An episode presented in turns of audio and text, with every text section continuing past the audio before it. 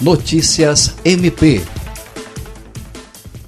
Compreendendo a importância que os equipamentos de proteção individual têm nesse momento de enfrentamento à pandemia do coronavírus, a regional do Ministério Público do Estado do Acre, na região Envira, está incentivando a produção de EPIs no município de Feijó. A ação foi sugerida pelo promotor de justiça Dyson Teles durante reunião do Comitê Local de Enfrentamento à Covid-19.